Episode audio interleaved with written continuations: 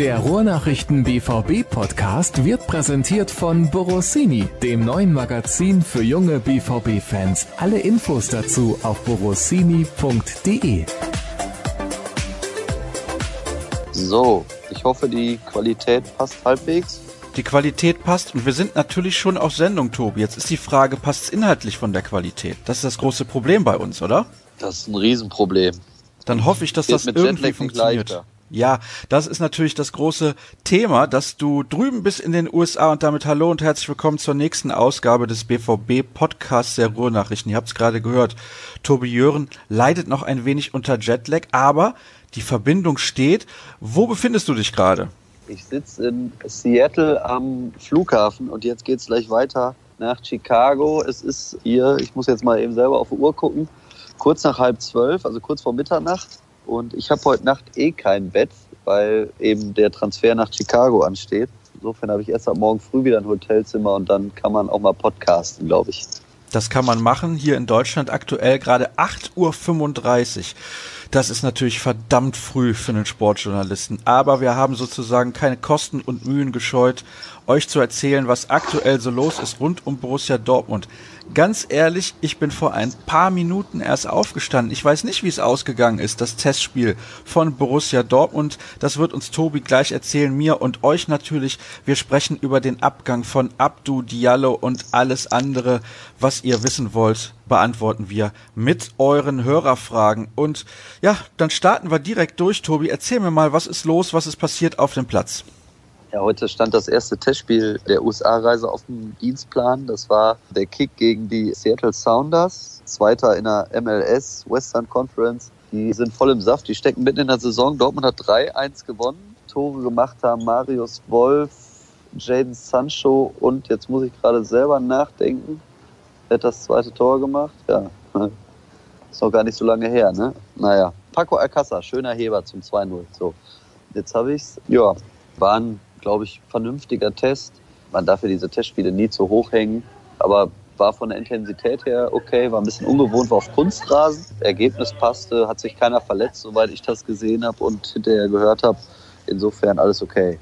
Ich habe mir jetzt auch mal einen Spielbericht aufgemacht und lese da 37.772 Zuschauer, darunter 8.000 Anhänger, die auch als BVB-Fans sozusagen zu identifizieren waren. Das ist ein relativ großes Stadion. Hast du aber den normalerweise Spielbericht auf der Ja? BVB-Seite aufgemacht, oder? Nein, das ist nicht korrekt. Den habe ich nicht aufgemacht auf der BVB-Seite. Ich bin woanders wo. Das habe ich jetzt im Moment gerade nicht im Kopf, wenn ich ehrlich bin, Okay. um nicht den Namen der Konkurrenz zu nennen. Unser Spielbericht ist auch schon online. Ja, da werde ich jetzt gleich auch nochmal vorbeischauen. Aber Ja. das ging jetzt da ein bisschen schneller. Und deswegen die Frage an dich. Ich habe es gerade angedeutet. Normalerweise spielen ja da die Seattle Seahawks in der National Football League im American Football. Das heißt, da passen auch deutlich mehr Zuschauer rein als diese 37.000. Aber ich denke, das ist trotzdem ganz okay. Ja, auf jeden Fall. Also muss man auch sagen, cooles Stadion. In Amerika wird ja selten gekleckert und meistens geklotzt und in der NFL sowieso. Und dieses Century Link Field, in dem die Seahawks spielen, der glaube ich 2013 sogar den Super Bowl gewonnen haben, das ist schon eine ordentliche Schüssel. Vor allen Dingen, weil direkt daneben der T-Mobile Park ist, wo die Baseballer spielen. Und das ist nochmal so eine Riesenschüssel. Also das ist schon, das ist schon ganz cool. Und das ist, glaube ich, auch relativ Downtown. Ja, man hat einen wunderbaren Blick aus dem Stadion tatsächlich auf die Skyline. Und das ist nicht weit weg von der Innenstadt. Also da kommt man schnell hin. Gut, dann hätten wir zumindest mal die Rahmenbedingungen geklärt. Jetzt hast du eben schon angedeutet, dass das eine ganz ordentliche Leistung von Borussia Dortmund war und der Gegner ja nicht ohne immerhin die zweitbeste Bilanz in der Major League Soccer und die stehen voll im Saft, hast du erwähnt. Dann war das, nehme ich an, relativ ansprechend von schwarz-gelber Seite, wenn man da 3-1 gewonnen hat. Ja, es war in Ordnung. Also die ersten 60 Minuten hat so eine, das meine ich jetzt gar nicht despektierlich, aber so eine bessere B11 gespielt. Da waren dann eben schon Alcázar, Götze dabei. Roman Bürki hat durchgespielt als einziger BVB-Spieler. Lukas Piszczek hat auch angefangen, aber ich sag mal, die ganzen Neuzugänge, die ganzen Nationalspieler, die noch nicht so lange im Training sind, die sind dann alle erst nach einer guten Stunde auf den Platz gekommen. Und ja, das hat dann gefühlt die Qualität schon nochmal angehoben. Aber nee, es war in Ordnung. Es war, glaube ich, vor allen Dingen eine intensive Einheit, die man gut mitnehmen konnte. BVB hat sich auf jeden Fall vernünftig präsentiert vor dem US-Publikum. Da wird ja auch Wert drauf gelegt. Und ja, war in Ordnung, aber auch nicht mehr. Trotzdem eigentlich ein solider Aufgalopp, würde ich jetzt mal sagen, in die Testspielsaison, wenn wir diesen Kick beim FC Schweinberg mal außen vor lassen. Und auch einige Youngster standen ja dann in der Startaufstellung. Unter anderem Leonardo Balerdi, den man bislang ja fast gar nicht hat spielen sehen. Welchen Eindruck hat er auf dich gemacht? Ja, der hatte Szenen, die waren vernünftig in der Spieleröffnung. Er hatte allerdings auch eine Szene, da haben die Seattle Sounders das vermeintliche 1-0 gemacht. Das ist dann zurückgepfiffen worden wegen Abseits da sah er überhaupt nicht gut aus. Und da hat man dann gesehen, dass vielleicht doch noch ein bisschen was fehlt, um da wirklich ein Kandidat zu sein für die erste Elf sowieso, aber wahrscheinlich auch für den Spieltagskader, könnte ich mir schon vorstellen, dass es auch aufgrund der Konkurrenzsituation gerade im Abwehrzentrum schwer wird für ihn. Ja gut, aber du weißt ja, ist wegen Abseits abgepfiffen worden, ist also nicht passiert. Äh, ja, kann man so sehen, aber das Laufduell habe ich trotzdem gesehen und das Zweikampfverhalten, also es hat ja stattgefunden und da wusste noch keiner, dass abgepfiffen wird.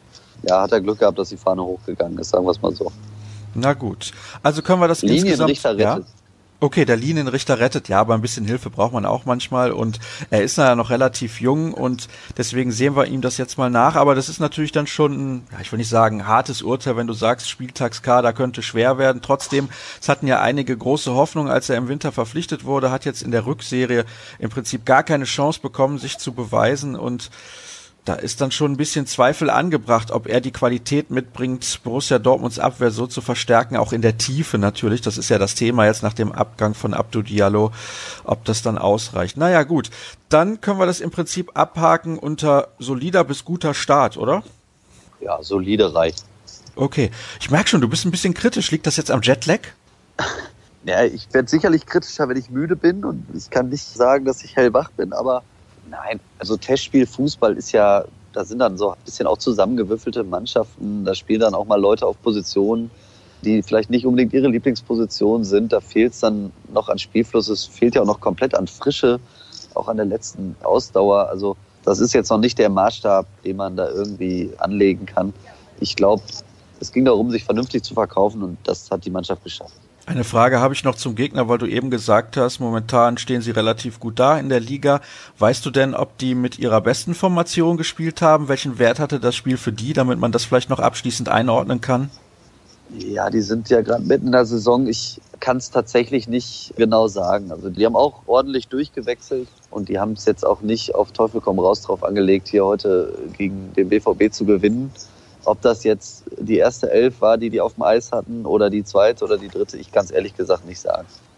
Soll uns auch nicht weiter beschäftigen. Und was sicherlich noch interessant war, es wurde auf Kunstrasen gespielt, dann hat Lucien Favre auch hinterher gesagt, das ist natürlich ein ganz anderes Spiel, weil man das nicht gewöhnt ist, aber er war insgesamt doch relativ zufrieden. Und er hat dann noch gesagt, dass sie viel Tempo im Spiel gegen einen sehr guten, beziehungsweise einen sehr laufstarken Gegner hatten. Und das schien ihm zu gefallen. Dann machen wir weiter mit dem nächsten Thema. Ich habe gerade schon den Namen genannt, Abdou Diallo. Der wechselt zu Paris Saint-Germain. Der Transfer kam jetzt ein bisschen überraschend schnell, wie ich finde. Wie hast du das alles rund um seinen Abgang erlebt? Es ging tatsächlich recht schnell. Ich muss auch sagen, dass es mich überrascht hat. Also jetzt am Ende der Wechsel nicht mehr, aber dass es im Endeffekt jetzt Abdou Diallo geworden ist, der als erster aus diesem Überangebot von Innenverteidigern ausscheidet, das fand ich schon spannend. Ich habe den Eindruck, und das hat sich hier in den Gesprächen auch, oder der hat sich verfestigt, dass man intern, also ich glaube Akanji Hummels erstmal als potenzielle Startelf Innenverteidiger-Duo gesetzt sieht und dass man dann aber tatsächlich auf der halblinken Innenverteidigerposition dann Axel Sagadou vorne sieht. Auch vielleicht noch mehr Fantasie hat, dass es noch besser werden kann und Julian Weigel dann als Backup zum Beispiel für die rechte Innenverteidigerposition. Ja, und bei Abdu Diallo aufgrund der Rückrunde, wo er dann viel aufs Links verteidigen musste und eben auch der klare Wechselwunsch da war und, das gehört auch zur Wahrheit, auch ein Club gekommen ist, der gesagt hat, wir zahlen eben diese Summe 32 Millionen plus zwei weitere mögliche Millionen Euro. Das hat, glaube ich, dann auch ein bisschen was mit Angebot und Nachfrage zu tun. Und dann ging das tatsächlich jetzt sehr schnell. Michael Zorc hat es dann auch relativ lapidar begründet mit, der Spieler wollte diesen Schritt gehen und finanziell war das okay oder gut. Und deswegen haben wir dem Wechsel zugestimmt. Und ja, dann geht es manchmal tatsächlich auch ganz fix. Ja, ich bin auch ein bisschen überrascht, dass Michael Zorc das so lapidar abtut. Also so klingt das zumindest für mich. Ja, also er hat zumindest wirklich einfach nüchtern erklärt, wie der Wechsel zustande gekommen ist. Ich habe ihn das auch gefragt eben wieso jetzt ausgerechnet Abdu Diallo und dann war das eben die Erklärung. Und ja, so ist es jetzt. Wie gesagt, ich glaube, man war froh dann, dass man ihn eben noch mit einem kleinen Gewinn verkaufen konnte. Mich hat es überrascht, dass man, nachdem man ja letztes Jahr sehr viel Geld für ihn in die Hand genommen hat und an Mainz überwiesen hat oder in Richtung Mainz überwiesen hat, dass man dann jetzt nach einem Jahr schon wieder sagt, okay, wir hängen da ein Preisschild dran und verkaufen ihn schon wieder. Ich hätte gedacht, dass das langfristig angelegt ist, das Projekt, aber es war dann, glaube ich, so ein Mix aus mehreren Faktoren, eben die Erkenntnis, dass Erfahrung gefehlt hat, man deswegen Mats Hummels geholt hat. Das hat natürlich was verändert. Plus auch die Erkenntnis, dass Diallo unzufrieden war mit der Gesamtkonstellation, zu viel links gespielt und jetzt Mats Hummels vor die Nase gesetzt bekommen hat dass man dann umgedacht hat und dass man dem Transfer dann letztendlich zugestimmt hat. Ich glaube, dass es aber zum Beispiel tatsächlich vor zwei Monaten in der Form so keiner hat kommen sehen und dass das jetzt wirklich recht schnell ging. Bei Abdo Diallo muss ich sagen, er hatte ja auch ein wenig den Nachteil, dass er häufig auf einer Position gespielt hat, nämlich der des Linksverteidigers, was eigentlich nicht die Position ist, die er gerne bekleidet, nämlich innen. Und ja, dann hat er vielleicht auch nicht ganz die Leistung gebracht, die man sich von ihm erhofft hat. Oder sehe ich das jetzt falsch? Ja, ich finde auch. Also er ist kein Außenverteidiger. Das sieht er, glaube ich, selber nicht so. Und das haben die meisten auch so gesehen. Das hat der BVB auch so gesehen. Deswegen hat man da ja auch reagiert und mit Nico Schulz einen potenziellen neuen Startelfspieler für hinten links gekauft. Nur man hat eben zusätzlich zu Nico Schulz auch noch einen Innenverteidiger geholt und natürlich einen, den man nicht für die Bank gekauft hat. Und insofern ist Abdo Diallo da irgendwie ins Hintertreffen geraten. Ja, und dann konnte man halt abwägen. Nimmt man dann, dann Axel Sagadou als Backup, der ist noch ein bisschen jünger, oder nimmt man Abdo Diallo als Backup und dann hat man sich für dann Axel Sagadou entschieden und Abdo Diallo war dann im Endeffekt auch letztes Jahr zu teuer, um ihn jetzt als, ich sag mal, Innenverteidiger Nummer vier zu halten. Vor allen Dingen dann zu teuer, wenn man die Chance hat, ihn mit, auch wenn es nur ein kleiner Gewinn ist, nach einem Jahr schon wieder zu verkaufen. Findest du nicht 32 Millionen ein klein wenig zu wenig? Ja, das weiß ich nicht. Also ich, das meine ich jetzt auch gar nicht irgendwie respektlos. Das ist ja mal schwierig, wenn man über solche Summen spricht. Deswegen möchte ich mich da irgendwie vorab schon fast für entschuldigen. Ich fand 28 Millionen vor einem Jahr schon unfassbar teuer für Abdo Diallo. Das ist generell viel Geld für einen Spieler, aber auch für Diallo im Speziellen fand ich. Spieler von Mainz 05 nach einem Jahr Bundesliga. Und insofern finde ich jetzt 32 respektive 34 mögliche immer noch richtig viel. Und ich glaube, wenn man mehr hätte kriegen können, dann hätte Michael Zock das sicherlich eingestielt, weil der nun wirklich ein sehr, sehr guter Verkäufer ist, der auch, glaube ich, in Sachen Ablösesummen verhandeln wirklich sehr, sehr gut ist. Und ich glaube, dass das Maximum rausgeholt worden ist, was scheinbar der Markt dieses Jahr hergibt. Aber klar, gemessen an anderen Summen, die gezahlt werden, scheint es fast ein bisschen wenig zu sein, vor allen Dingen, wenn man sich die Vertragslaufzeit bis 2023, die er in Dortmund hatte, vor Augen führt. Aber ja, er war nicht drin. Naja, es war am Ende so ein Experiment, nenne ich jetzt mal, diesen Transfer von Abdo Diallo von Mainz nach Dortmund, das nicht funktioniert hat und dann hat man jetzt halt entschieden, okay, dann trennen wir uns von ihm und alles Gute, kann man dann nur sagen. Bei Paris Saint-Germain, das ist natürlich eine absolute Spitzenmannschaft in Europa. Ich bin sehr gespannt, wie er sich dort machen wird und würde gerne von dir noch wissen, was ihn betrifft. Welche Note gibst du ihm so für seine Zeit in Dortmund? Ich fand ihn auf keinen Fall schlecht. Also das ist so irgendwo für mich zwischen zwei und drei, weil also der hat 38 oder 37 Pflichtspiele gemacht in der letzten Saison von, ich glaube, 45 oder so. Also absoluter Vielspieler gewesen. Hat die Sache im Rahmen seiner Möglichkeiten auf der linken Abwehrseite dann auch gut gemacht, als er da gefordert war und Lucien Favre ihn als Linksverteidiger immer wieder aufgestellt hat. Und insofern finde ich, dass man ihm nichts vorwerfen kann. Hatte natürlich auch schwächere Spiele dabei, aber hat unterm Strich, finde ich, schon einen sehr vernünftigen Job gemacht. Und da würde ich irgendwo so im zwei bis drei, also ich sag mal Schulnote drei plus. Mhm. Das habe ich mir fast gedacht, dass es so eine zwei minus drei plus wird. Aber gut, dann ist natürlich jetzt die Frage, oh, ist das schon Last Call für Mr. Tobias Jören? Ich hoffe nicht. Ich glaube, ein bisschen Zeit bis Boarding habe ich noch. Ja, ich hoffe nämlich ich auch. so links rüber, da sitzen die Kollegen von, das kann ich ja glaube ich erzählen, von Watz, Kicker und Bild, die mit mir hier sind. Wir sind insgesamt vier deutsche Journalisten, die mitgereist sind und die sitzen auch noch ganz entspannt auf der Bank und klimpern auf ihren Laptops rum. Also insofern kann ich hier glaube ich noch ein bisschen sitzen und mit dir quatschen. Sehr gut. Die Kollegen der Watz und des Kicker dürftest du sehr gerne erwähnen. Was das andere Medium war, habe ich leider schon vergessen. Dann kommen wir jetzt zu den Hörerfragen und. Da hast du doch eben den Spielbericht gelesen, oder nicht? Nein, um Gottes Willen. Ich gehe tatsächlich so. nicht auf diese Seite, denn das gehört sich nicht. So lasse ich das jetzt mal stehen. Erste Hörerfrage kommt von Lars. Wie sieht es denn nun aus mit einem Mittelstürmer Mandzukic, Schick, kehren, Mr. X oder keiner. Ja, das war zuletzt natürlich großes Thema auch in der vergangenen Woche und da hat dann auch ein anderer Hörer noch was zugeschrieben, das nehme ich direkt mal mit rein. Jetzt muss ich gerade die Frage aber noch kurz suchen. Im letzten Podcast kam das Thema erfahrener Mittelstürmer, der kein Problem hat, von der Bank zu kommen, auf. Einer wie Pizarro finde ich charmant, schreibt Daniel. Wäre nicht Alex Meyer ein Kandidat? Müsste ablösefrei sein, 36 und sehr erfahren mit Torjägerqualitäten. Was meint ihr? Ja, was meinst du, Tobi? Also fangen wir mal vorne an. Ich glaube, dass sowohl die Spur zu Mansukic als auch die Spur zu Keen kalt ist. Die beiden werden es nicht, da bin ich mir sehr, sehr sicher. Bei Schick ist es alleine schon wegen der Vertragslage kompliziert. Ist da eine Laie möglich? Da gibt es ja in Italien dann auch die wildesten Transferbeteiligungen. Das macht die ganze Sache zumindest nicht unkomplizierter. Den Namen würde ich aber zumindest nicht ganz ausschließen. Also ich glaube, Alex Meyer, da würde ich jetzt davon ausgehen, dass die BVB-Verantwortlichen da nicht von überzeugt sind, dass das dann die Qualität ist, die weiterhilft und auch nicht für 10 oder 15 Minuten von der Bank weiterhilft. Und generell ist diese ganze Stürmersuche tatsächlich sehr verzwickt. Man diskutiert viel und man diskutiert auch mal in die eine Richtung, dass man ja in Paco Alcázar und Mario Götze schon zwei hat. Also vor allen Dingen in Paco Alcázar einen richtig gelernten Stürmer, Mario Götze einen, der spielen kann, also so wie vergangene Saison. Und dann geht es halt tatsächlich auch wirklich um die Frage, was für einen Stürmer holt man denn? Wenn ich jetzt an Patrick Schick denke, das ist so ein entwicklungsfähiger junger Stürmer, Anfang 20. Holt man den dann als Stürmer Nummer drei? Bringt dem das was, wenn er in Dortmund auf der Bank sitzt, wenig Spielanteile hat?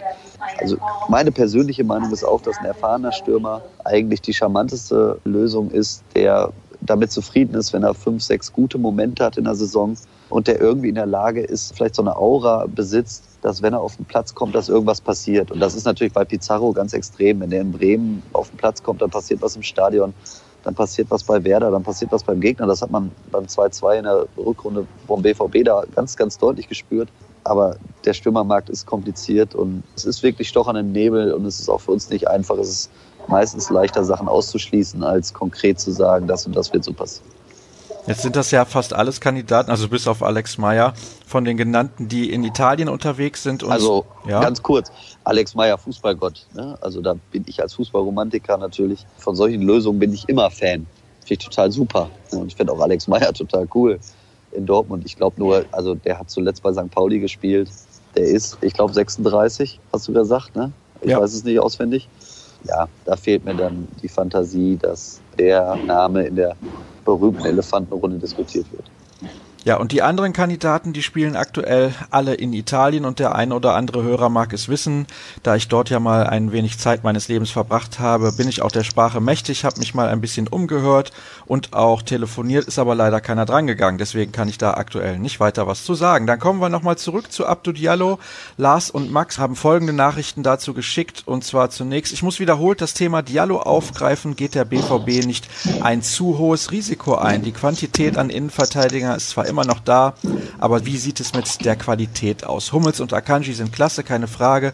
Aber die anderen, da sehe ich unter Berücksichtigung der erklärten hohen Ziele doch Defizite wird der BVB da noch was machen. Und Max schließt sich an mit folgender Aussage.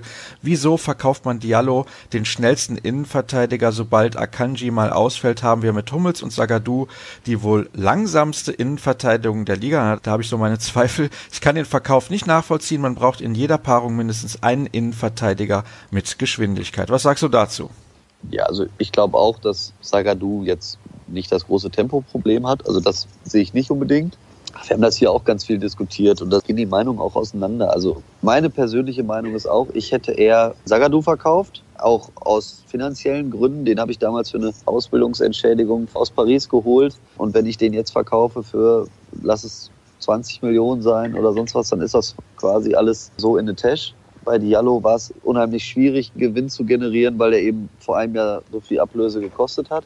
Aber wie ich das eben auch angedeutet habe, vermutlich geht es da auch um Angebot und Nachfrage. Und ich glaube auch, dass beim BVB eher die Meinung vorherrscht, dass das Entwicklungspotenzial bei Sagadu noch höher ist als bei Diallo und dass man da tatsächlich den Gedanken oder den Glauben hat, dass der besser werden kann als Diallo, auch mittelfristig. Und dass man deswegen sich auch dazu entschieden hat, Sagadu zu behalten und Diallo abzugeben. Also das ist so meine Einschätzung von draußen. Und ja, dann wird es eben darum gehen, natürlich jetzt dann auch entsprechend auf Sagado zu setzen, für den Fall, dass eben dieses vermeintlich gesetzte Innenverteidiger-Duo Akanji Hummels mal in der Form gesprengt wird. Und gerade Akanji hat natürlich in den vergangenen Saison schon häufiger mal Probleme gehabt, sei es muskulär, sei es mit der Hüfte.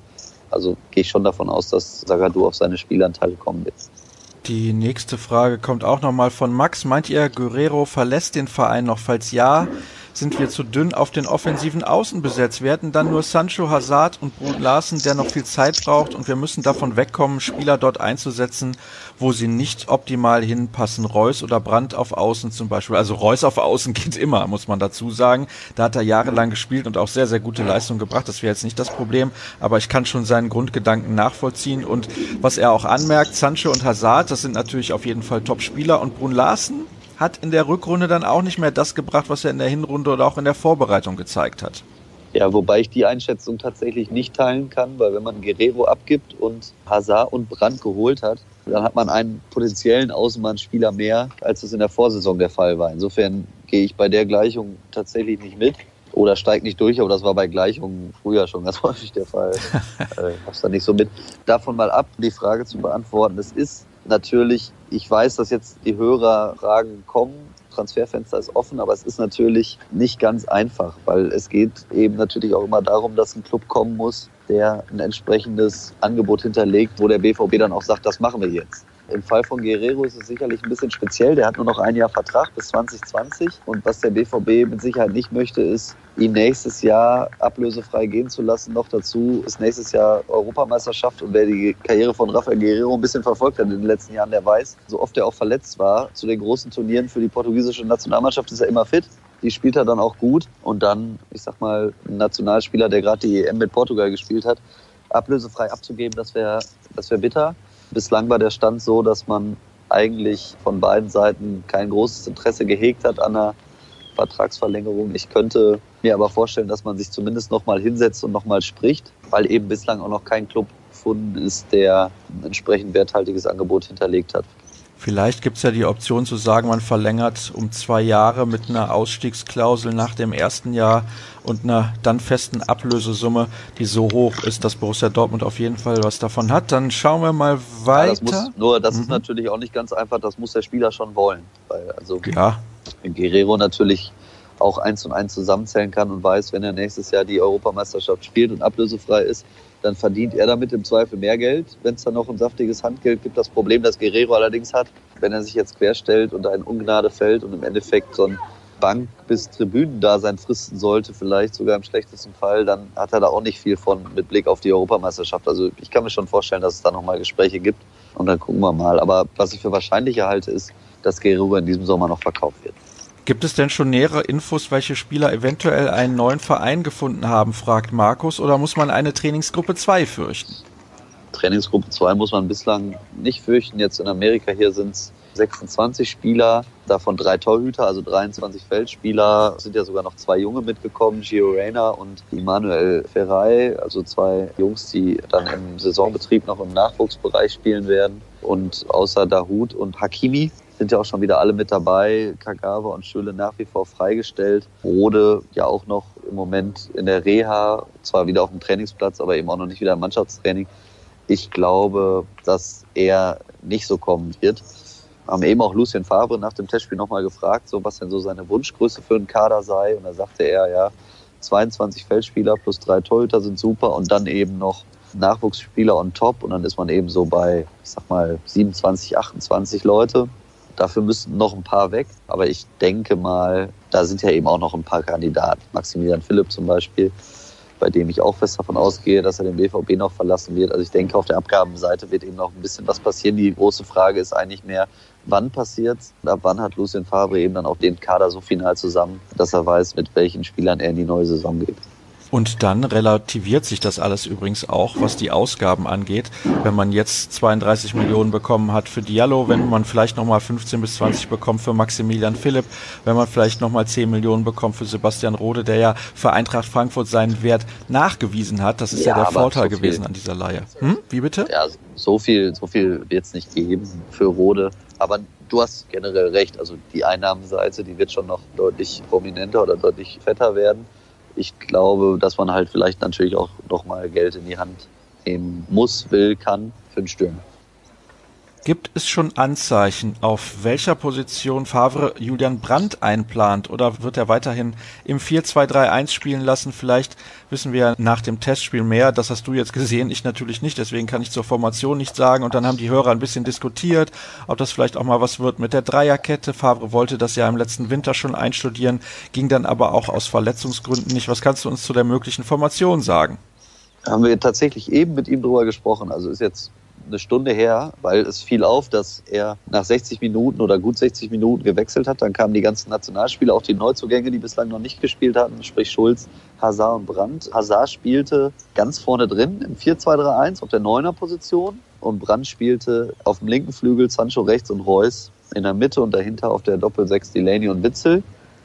Und ja, Schulz hinten links, habe ich glaube ich schon gesagt, aber ansonsten habe ich es jetzt.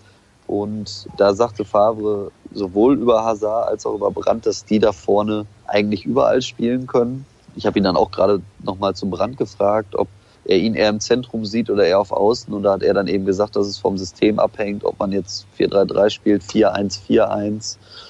Ja, oder vielleicht sogar eben mit Dreierkette, um die Frage weiter zu beantworten. Es wird sicherlich ein Schwerpunkt dieser Vorbereitung sein, dass der BVB in seiner Spielweise noch flexibler wird und werden soll. Da wird dran gearbeitet werden. Dazu gehört dann sicherlich auch mal mit Dreier, Schräger, Fünferkette zu spielen und eben auch mit zwei zentralen Offensiven. Und ich glaube, das ist meine persönliche Einschätzung, dass Favre gut beraten wäre, Julian Brandt neben Marco Reus im Mittelfeldzentrum spielen zu lassen auf den offensiven Achterpositionen. Also auf zwei Zehner, wie man das nennen will, ist ja dann am Ende wurscht. Aber jeder, der Julian Brandt in der Rückrunde bei Bayer Leverkusen spielen sehen hat, der, der hat auch gesehen, wie überragend er da war, nachdem er vorher auf den Außenbahnen auch immer gut war, aber auch nicht mehr. Und im Zentrum war wirklich herausragend. Also ich finde den aus ein bisschen verschenkt und ich würde ihn gerne, würde ihn gerne in der Mitte sehen. Dann kommen wir zurück auf das Thema Mario Götze. Der nächste Hörer schreibt, laufen die Gespräche mit Götze zwecks Verlängerung noch oder liegt man finanziell zu weit auseinander? Ja, es fällt auf jeden Fall auf, dass so easy wie die Vertragsverlängerung mal angekündigt worden war, so easy ist sie nicht über die Bühne gegangen. Man unterhält sich, die Gespräche laufen. Stand jetzt gibt's keinen neuen Stand. Ich gehe nach wie vor davon aus, dass Götze in Dortmund verlängern wird, aber es scheint tatsächlich so zu sein, dass es im Moment dann doch ein bisschen ums Geld geht. So wirkt es zumindest. Ist allerdings auch ein Thema, das kann man jetzt auch nicht jedes Mal ansprechen, wenn man irgendwie mal Michael Zorc am Hörer hat oder ihn spricht hier weil das natürlich dann irgendwann auch nicht dazu führt, dass der Zocker lieber darüber spricht. Aber das letzte Mal, als ich gefragt habe, gab es noch keinen neuen Stand. Na gut, das müssen wir natürlich so hinnehmen. Wie ist der Eindruck? Ist Hummels gut integriert? Würde Patrick gerne wissen. Da frage ich mich, warum sollte er nicht gut integriert sein? Ja, ist jetzt auch, glaube ich, noch ein bisschen früh, aber was schon auffällt in den ersten Tagen und Wochen, auch gerade hier in den USA, ist, dass Mats Hummels sowohl im Training viel spricht, Kommandos gibt, auch ja, im Kreis der Mannschaft, wenn man da mal irgendwie so in der Nähe steht. Gestern waren wir zum Beispiel, das war tatsächlich cool. Gestern war medienöffentliche BVB-Trainingseinheit auf dem Trainingsgelände der Seattle Seahawks. Und da sind wir dann auch mal alle so zusammen durch den Locker Room gegangen, wo jetzt irgendwie in der Preseason 90 Leute reinpassen. Also da kann man eigentlich in der Umkleidekabine schon Fußball spielen. Und das war schon cool. Und wenn man dann so sieht, wie Mats Hummels auftritt, dann ist der sicherlich nicht der schüchterne Typ, der in der Ecke steht, sondern schon einer, der auch vor der Gruppe spricht. Und ich glaube, dass da integriert, in, wie sagt man das? Dass es an der Integration nicht hapern wird, sagen wir mal so. Nächste Frage kommt von Walter. Habe gerade den letzten Podcast von Auf Ohren zum Thema Morei gehört. Alex Trüker konnte aufgrund der langen Verletzungspause wenig über seine aktuelle Fitness sagen und inwiefern sie ihn ausgebremst hat. Welchen Eindruck habt ihr im Training und im Test gegen Schweinberg von ihm gewonnen? Ja, ich glaube, diesen Test gegen Schweinberg, den muss man wirklich mal ausklammern. Also das war dann am Ende halt ein Kick Spielchen gegen den Kreisligisten. Da muss man dann als Profi, glaube ich, gut aussehen. Heute hat er in der ersten Halbzeit hinten links verteidigt und hat dann, wie er es in Schweinberg auch schon gemacht hat, und dann hat er noch eine Viertelstunde auf seiner angestammten Rechtsverteidigerposition gespielt.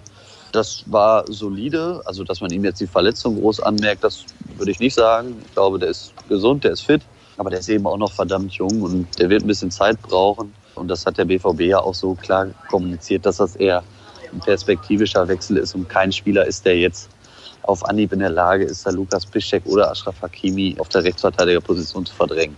Ich bin sehr, sehr gespannt auf ihn in dieser Saison. Wir haben ja auch in der letzten Saison gesehen, dass Dinge passieren können, die man so nicht geahnt hat. Und von daher, vielleicht ist er ja der Überraschungsspieler der kommenden so, Spielzeit. Ich, äh, ja. ich unterbreche nur ungern, aber es geht jetzt hier so langsam, aber sicher Richtung Boarding. Also such dir die richtigen Hörerfragen aus, die du auf jeden Fall noch loswerden willst. Ich glaube, fünf Minuten habe ich noch, wenn es gut ist, aber die Leute laufen hier langsam aber sicher schon im Flieger. Gut, dann nehmen wir zwei Hörerfragen noch mit rein. André Schürle, schreibt John, hat sich im Sky-Interview geäußert, dass er in Dortmund besser nicht aufschlagen soll und auf gepackten Koffern nach Dortmund saß. Was haltet ihr davon? Ist das eine gezielte Störung oder gab es eine Absprache mit dem BVB über seine Vereinssuche eigentlich nie? Ich glaube nicht, dass es jetzt ein irgendwie absichtlich gelegtes Störfeuer ist. Ich glaube, dass es einfach eine ehrliche Antwort war auf eine Frage. Das ist ja sein gutes Recht, dann auch zu antworten. Ich kann es tatsächlich nicht belegen oder widerlegen. Ja, aber es geht jetzt eben darum, einen neuen Verein zu finden. Dass das Kapitel Schöle in Dortmund keine Zukunft hat, das ist ja aber auch nicht erst seit diesem Sommer klar. Und insofern geht es ja jetzt, glaube ich, einfach darum, eine Lösung zu finden. Dann ist es für beide Seiten am besten. Dann, welcher der Jungspunde, Raschel, Balerdi, Morai, Osterhage oder Gomez schafft den Sprung kommende Saison am ehesten und warum? Und das schließt sich direkt an. Die Frage von Dustin, die gerade stammte von Jan. Angeschlossen dazu, Raschel gefällt mir sehr gut. Es wurde zwar schon mal angeschnitten, aber wie groß sind seine Chancen auf Einsatzzeiten? Also im Endeffekt, die Hörer würden gerne wissen, wer von den Youngster hat die größten Chancen, mal auch bei den Profis in dieser Saison auf dem Platz zu stehen. Bei Raschel ist der Eindruck wirklich nicht schlecht gewesen. Ja, das stimmt. Der macht es ganz ordentlich. Der hält den Ball noch zu lange, aber die Anlagen sind gut. Ich, ich sehe halt einfach bei allen das Problem der Konkurrenzsituation. Also der Kader ist so breit und so gut aufgestellt, dass ja eigentlich alle der gerade genannten Spieler eigentlich zwei Leute vor sich haben und nicht nur einen. So, das heißt, selbst wenn sich einer verletzt, dann ist es eher so, dass dann noch ein anderer wieder spielt anstatt der Youngster. Das ist mittlerweile so, dafür ist die Qualität des BVB so hoch und das macht es verdammt schwierig, ich glaube, für alle der genannten Kandidaten. Also ich jetzt in den Flieger, mal gucken, wie lange die Verbindung hält. Ja, und zwar bedanke ich mich erstmal bei dir, Tobi. Ich weiß gar nicht, ob du es mitbekommen hast. Es wird auch gleich eine Meldung geben. Zumindest wurde mir das so hinterrücks mitgeteilt, sage ich mal. Denn DAZN hat die Bundesliga-Rechte abgekauft von Eurosport. Das heißt, alle Partien, die eigentlich bei Eurosport zu sehen waren oder zu sehen gewesen wären in den kommenden Jahren, in den kommenden beiden, werden jetzt bei der Zone zu sehen sein. Interessante Entwicklung, wie ich finde. Ich bin auch schon gespannt, Tobi, was passiert, wenn du das nächste Mal im Podcast zu Gast bist. Das dauert noch ein bisschen. Das wird dann in unserer Saisonvorschau der Fall sein oder aus Bad Ragaz, je nachdem, ob ich dann mit dir spreche oder dem Kollegen Jürgen Korst, der dann, glaube ich, mitfährt, wenn ich es richtig im Kopf habe, oder es wird der Krampe sein. Spielt aber jetzt auch gar keine Rolle. Nee, was Jürgen du uns, ich, ja? Ich okay, sehr gut. Was du uns dann erzählst zum Thema Notre Dame. Da ist ja dann auch der BVB jetzt auf dem Gelände unterwegs. Da bin ich sehr, sehr gespannt. Das ist ja dann eins der größten Colleges in den USA und da sieht man dann auch vielleicht mal den Unterschied, was das Geld noch angeht im US-Sport und in der Fußball-Bundesliga. At Tobi Jören, at Sascha Staat, at rnbvb und ruhrnachrichten.de. Dort könnt ihr überall vorbeischauen. Das war natürlich unsere Twitter-Handle. Und jetzt wird Tobi Jören versuchen, mit seiner ruhigen Ausstrahlung das schreiende Baby ein wenig leise zu bekommen, damit der Flug nicht zur absoluten Hölle wird. Ich danke dir recht herzlich, dass du mir aus den USA noch zur Verfügung gestanden hast, dass wir das hinbekommen haben zu einer verrückten Uhrzeit für dich. Ansonsten danke natürlich auch an die Hörer, dass ihr mit dabei gewesen seid. Und nächste Woche hören wir uns dann wieder. Macht's gut. Bis dann. Ciao. Sehr, sehr gerne. Ciao. Ich höre jetzt nur noch die Hälfte, weil ganze Rollkoffer hier an mir vorbeigeschoben werden. Aber ich sage einfach mal Tschüss. Macht's gut.